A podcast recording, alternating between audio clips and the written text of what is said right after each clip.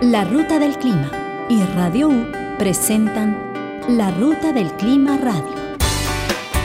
Comunicando ciencia para la toma de decisiones. Incentivando la participación ciudadana. Incidiendo en las políticas públicas. La Ruta del Clima. Acciones de empoderamiento climático.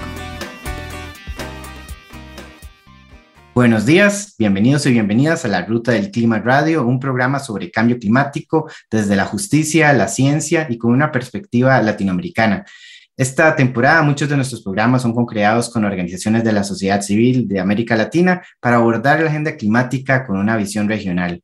Mi nombre es Adrián Martínez del equipo de la Ruta del Clima y hoy estamos acá con Claudia Velarde y Daniela García y vamos a conversar sobre fractura hidráulica, justicia climática, Ambas nos acompañan de la organización, la Asociación Interamericana para la Defensa del Ambiente. Claudia Velardes es abogada, este, con una maestría en gestión y conservación en espacios naturales de la Universidad de León, España, y con maestrías en culturas y desarrollo sustentable de Latinoamérica de la Universidad de Agroecología de Cochabamba, Bolivia. Daniela García es abogada, ingeniería ambiental de la Universidad de los Andes en Colombia y ambas nos van a comentar un poco sobre este tema que a veces vemos en las noticias y es muy interesante y a la vez nos da a veces bastante susto que es la fractura hidráulica que se está practicando en muchos países en, en nuestra región. Para empezar de una vez, ¿qué es fractura hidráulica y en sí qué es el fracking? Gracias por la pregunta, Adrián. Es una alegría estar eh, en este espacio y compartir con ustedes. Bueno, el, fracking en realidad es una técnica de explotación de hidrocarburos no convencionales que consiste en inyectar a gran presión millones de litros de agua al subsuelo para romper la roca donde están alojados los hidrocarburos y luego extraer estos hidrocarburos a la superficie. Esta es una técnica que tiene varias particularidades. En primer lugar, es bastante costosa, entonces en cada fractura se intenta llegar a la mayor superficie de roca posible. Es por eso que estamos hablando de perforaciones verticales y también horizontales de varios kilómetros de largo. Otra particularidad interesante de esta técnica es que el agua que se inyecta para recuperar el hidrocarburo está mezclada con cientos de productos químicos altamente peligrosos y tóxicos no se tiene certeza de la totalidad de productos químicos que están en esta mezcla. Lo que eh, sí se sabe es que tienen importantes efectos para la salud de las personas y para la salud del ambiente. Por otro lado, el fracking es considerado como un extractivismo de cuarta generación, esto quiere decir que los impactos de, la implementación de esta técnica van más allá del territorio donde se realizan. Y además, otro dato interesante es que se considera al gas y al petróleo extraído por fracking como una energía extrema. Entonces, es una técnica y es una energía que tiene grandes eh, consecuencias e impactos, ya sean ambientales, sociales, culturales y económicos, ¿no? y que además vulneran muchos derechos humanos. ¿Cuál es la situación en, Latinoamérica respecto al fracking? sabemos cuántos pozos de fracking hay, qué tan intensivo se está haciendo el desarrollo de esta técnica en nuestra región y en cuáles países. En Latinoamérica ya se viene realizando fracking desde hace más de 10 años. Uno de los casos más importantes, eh, más notables, está en, en, Argentina, específicamente en la Patagonia, al sur de Argentina, donde eh, se encuentra la formación Vaca Muerta. Vaca Muerta es una de las reservas de eh, hidrocarburos no convencionales más importantes del mundo. Esta zona existen eh, aproximadamente 3.000 pozos de fracking dentro de lo que se llama el megaproyecto Vaca Muerta, porque además de los pozos están los gasoductos, están los basureros petroleros. Entonces, en la formación Vaca Muerta se encuentra toda una serie de, de, infraestructuras y de proyectos de gran impacto al territorio. Este es territorio mapuche también, entonces el fracking está encima del territorio indígena, de áreas protegidas y muy cerca de zonas urbanas, a pocos kilómetros de zonas urbanas. En México también se realiza fracking. Tenemos información de más de 3.500 pozos actualmente, sobre todo en, en Veracruz, Puebla, Coahuila. También entra en conflicto con el uso de agua con las poblaciones locales. Sin embargo, los datos que te estoy dando ahora son aproximados, ya que el acceso a la información es bastante difícil ¿no? para la sociedad civil. Y otro país donde se realiza fracking en Latinoamérica es Chile. Hay menos cantidad de pozos, aproximadamente 300 en Tierra del Fuego. Algo interesante es que el avance del, del, fracking en la región se da también con fuertes procesos de resistencia. Un ejemplo muy claro es el de Colombia, donde la sociedad civil organizada en la Alianza Colombia Libre de Fracking ha logrado la moratoria judicial del fracking en ese país. Esta es una decisión que está siendo revisada actualmente, pero ha sido un logro importante porque se ha postergado el inicio del fracking en Colombia ya por más de cuatro años. Y otro lugar en, Latinoamérica donde el fracking se está abriendo puertas es en Bolivia, donde existen ya proyectos para adelantar la explotación de hidrocarburos mediante fracking, pero que por el momento están suspendidos por una decisión política. Todavía no se tiene certeza de cómo va a ser la implementación del fracking en ese país. Entonces, en términos generales, el fracking avanza rápidamente en la región. Estamos hablando de los últimos 10 años, desde que se ha iniciado con estos proyectos, ya que Latinoamérica sigue dependiendo fuertemente de los combustibles fósiles como su principal fuente de energía. ¿no? Existen datos de que actualmente el 80% de la energía consumida en Latinoamérica viene de combustibles fósiles.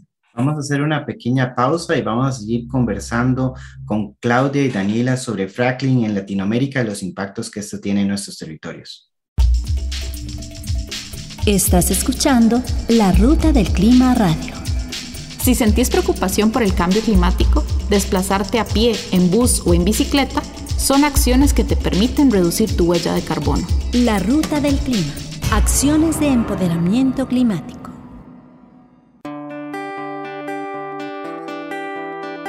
La Ruta del Clima. Acciones de empoderamiento climático. Búscanos como larutadelclima.org.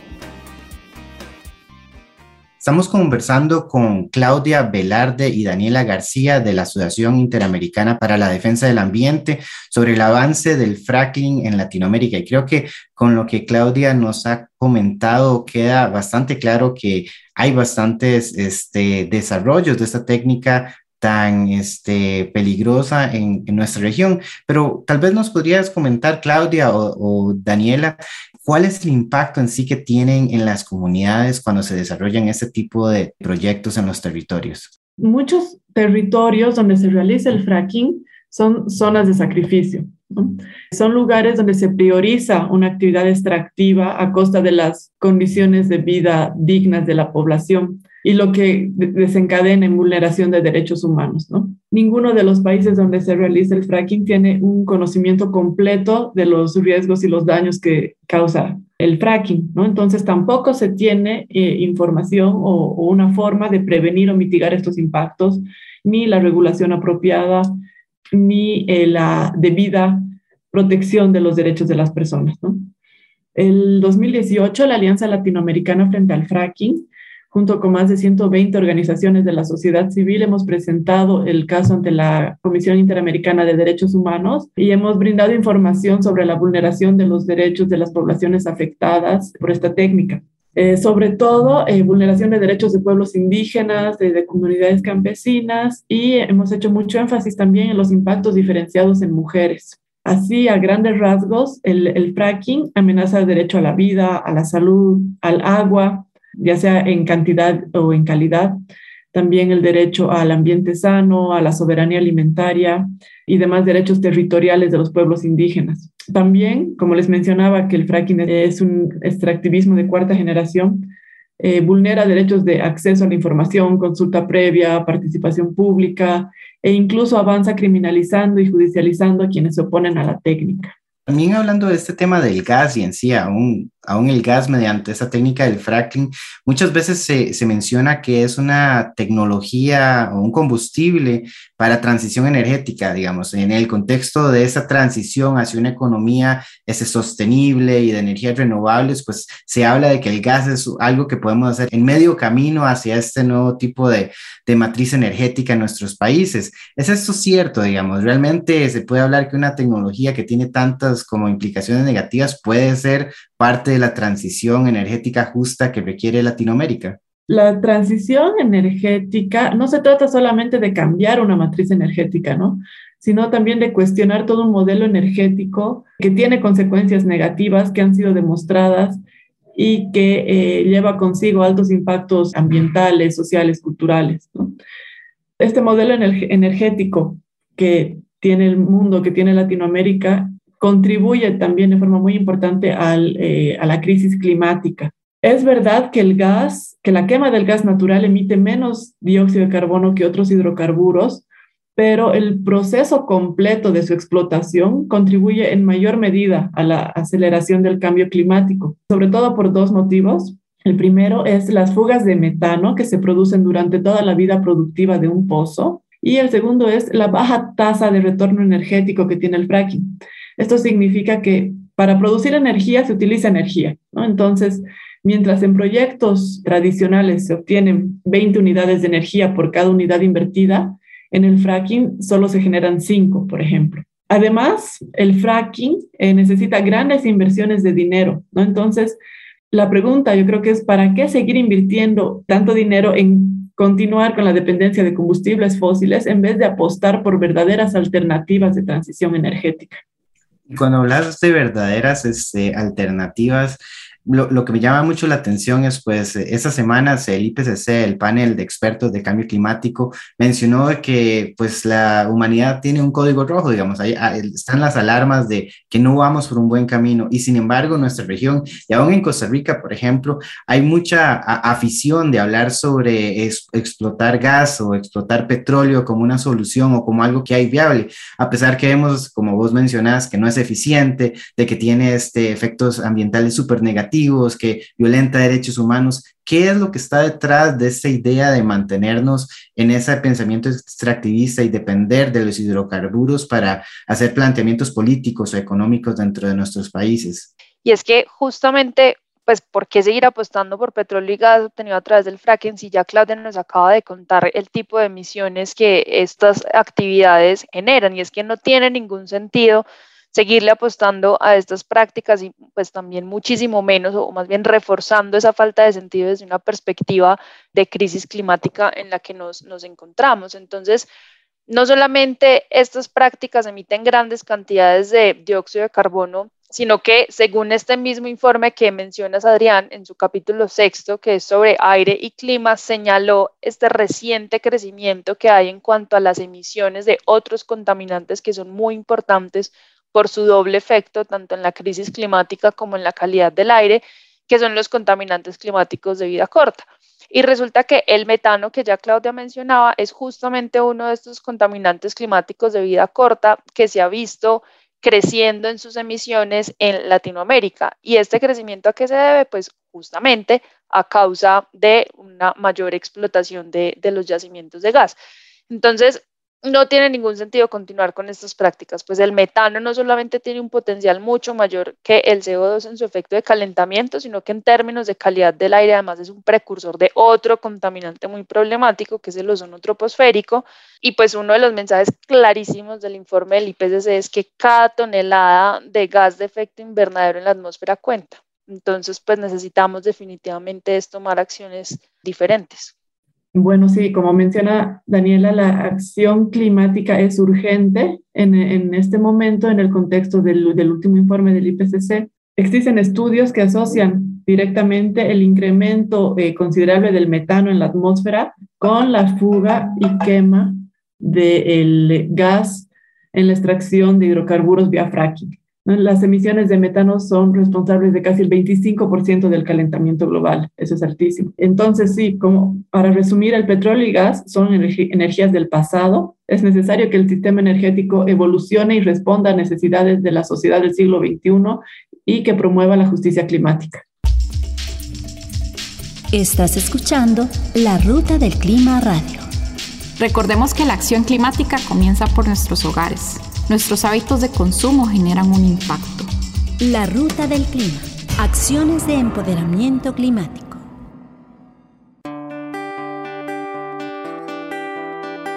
La ruta del clima. Acciones de empoderamiento climático. Búscanos como larutadelclima.org. Seguimos conversando con Claudia Velarde y Daniela García de la Asociación Interamericana para la Defensa del Ambiente. Hemos hablado sobre los detalles nefastos que tiene el fracking y en sí el gas para nuestro ambiente, cómo violenta los derechos humanos de nuestras comunidades y cómo no es eficiente como una solución o una propuesta para la transición energética o en sí para algún tipo de economía. Tomando en cuenta de que estamos en una crisis climática y sabiendo que muchos de nuestros comunidades más vulnerables, los impactos del cambio climático son realmente preocupantes y generan pérdida de vida generan pérdida de muchas de las cosas que consideramos más valiosas en nuestra sociedad. ¿Cuál es la alternativa para el fracking en la región? ¿Podemos pensar sobre otras formas de cómo desarrollarnos o tenemos que estar tal vez siempre restringidos para las soluciones que hemos oído en los últimos, no sé, 100 años sobre el desarrollo a base de petróleo? No sé qué pensás, Daniela, sobre, sobre esto. Adrián, alternativas hay muchas. Definitivamente existen y son todas aquellas iniciativas locales de soberanía energética Existen iniciativas de este tipo de energías locales que son ejercicios democráticos, sostenibles, y un ejemplo muy claro de estos es mini hidroeléctricas que abastecen necesidades de comunidades locales bajo la autogestión comunitaria de, como ellos suelen llamar, turbinas comunitarias. Esto pasa, por ejemplo, en Guatemala. Y estas son iniciativas muy interesantes que tienen algunos pilares alrededor de los cuales se desarrollan como primero, pues usar racionalmente y solidariamente la energía. Segundo, concebir la energía eléctrica como un bien común y de dominio público que sea justamente apropiado por la comunidad. Otro pilar es construir una visión compartida y plurinacional del territorio que hace parte de estas mismas iniciativas como democráticas y locales. Y el último pilar es una resistencia ecológica y liberadora. Entonces, así como este proyecto, existen muchísimas otras iniciativas locales para que la energía responda a las necesidades de las personas y garantice los derechos de la naturaleza, que es el nuevo camino o el camino que deberíamos estar siguiendo en toda esta transición. Y esto lo que requiere es acercarse a las personas, sumar esfuerzos, creer en estas alternativas y creer en estas alternativas es tanto desde los gobiernos como desde la academia y nosotros y nosotras en las organizaciones.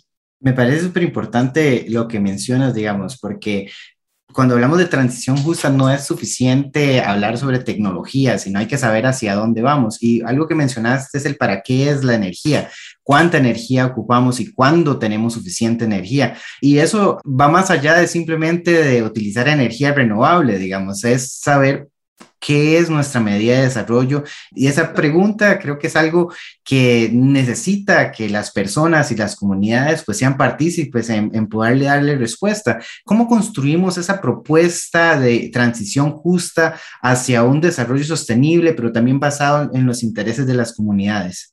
Claro, Adrián, y algo que es muy importante y, y que quisiera resaltar de lo que dices es que tenemos que salir del paradigma de pensar la energía como simplemente prender el bombillo en la casa realmente hay muchas cosas detrás de lo que es la energía y por eso esta pregunta de cómo construir una propuesta de transición justa es súper importante y lo que requiere es necesariamente tener un enfoque de justicia climática. ¿Y cómo entendemos esta justicia climática? Pues como la base para afrontar y resolver todas estas consecuencias de la crisis climática que estamos viviendo, pero afrontarlas desde una perspectiva centrada en la vida, en las personas y en el ambiente. ¿Qué es lo que queremos? Construir sociedades más equitativas y es lo que necesitamos, sociedades más justas, sociedades incluyentes. Entonces, cuando nos acercamos desde la justicia climática, lo que logramos es promover soluciones que además tienen un enfoque de género, que incluyen y valoran la ética del cuidado, que incorporan visiones diversas, reconocen que hoy las cargas y responsabilidades climáticas son inequitativas que algo que es muy claro es que son las comunidades más vulnerables las que desafortunadamente han recibido desproporcionadamente los impactos de quienes son más contribuyentes a la crisis climática. Entonces, cuando nos acercamos desde esta perspectiva, además buscamos soluciones sustentables que promueven, respetan, garantizan la protección de los derechos humanos de las personas y los grupos que padecen estos efectos de la crisis climática.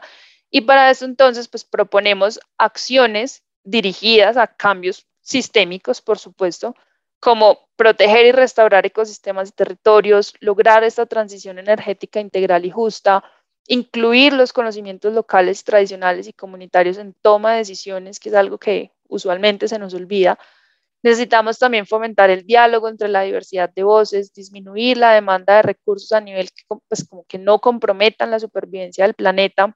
Necesitamos reducir, por supuesto, las emisiones de gases de efecto invernadero, planear territorios, y esto es planear territorios resilientes y adaptados, porque la crisis climática es inminente, y pues transformar las actividades insostenibles como las que venimos hablando de fracking y las actividades extractivas en general que dependen pues de estos combustibles fósiles.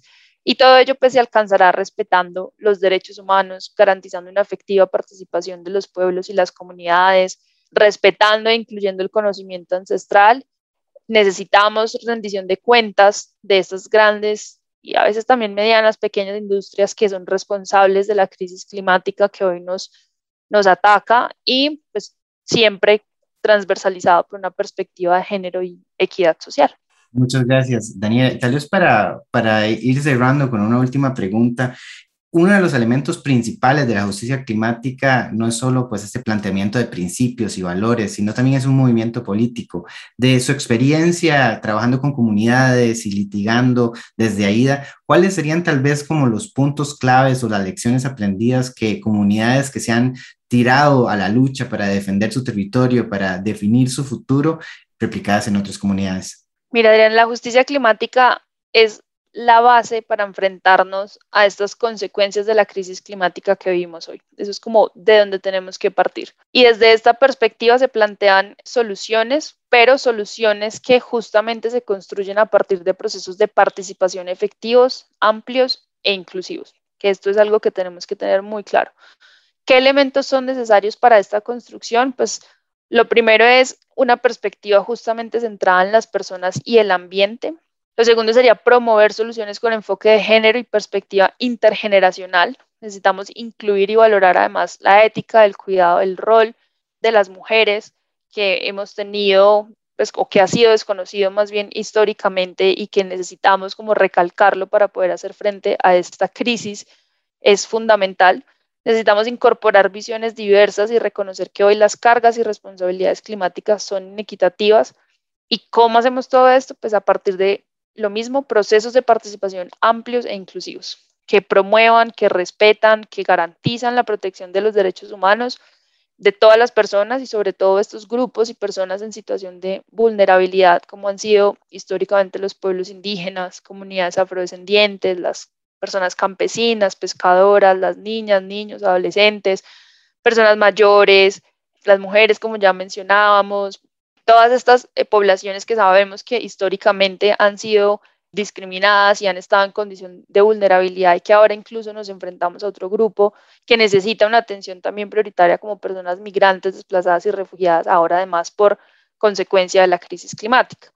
Entonces, la justicia climática lo que busca es lograr esta rendición de cuentas por parte de quienes son responsables, ¿cierto? Sean corporaciones, autoridades u otras instituciones. Busca detener sus efectos y compensar a la población que los padece, que ya mencionamos algunas de estas poblaciones. Y para esto, además, entonces, necesitamos como dos cosas. Primero, que quienes más aportan a la crisis climática, pues tomen las acciones necesarias para mitigar sus impactos y resarcir los daños. Y aquí en todo el tema que venimos hablando, pues hay una gran responsabilidad de todas estas corporaciones y también de los estados que han estado detrás de continuar con el fracking y con todos estos proyectos extractivos. Y lo otro, pues, es impulsar soluciones climáticas sustentables e incluyentes con una perspectiva de derechos humanos para que se garantice así una distribución equitativa de las cargas que vienen de la crisis climática. Y aquí pues es impulsar entonces todas estas alternativas que mencionábamos hace un momento de proyectos de generación energética locales. Bueno, antes de cerrar, quisiera agradecerles a las dos, a Daniela y a Claudia de AIDA por acompañarnos hoy. Muchísimas gracias.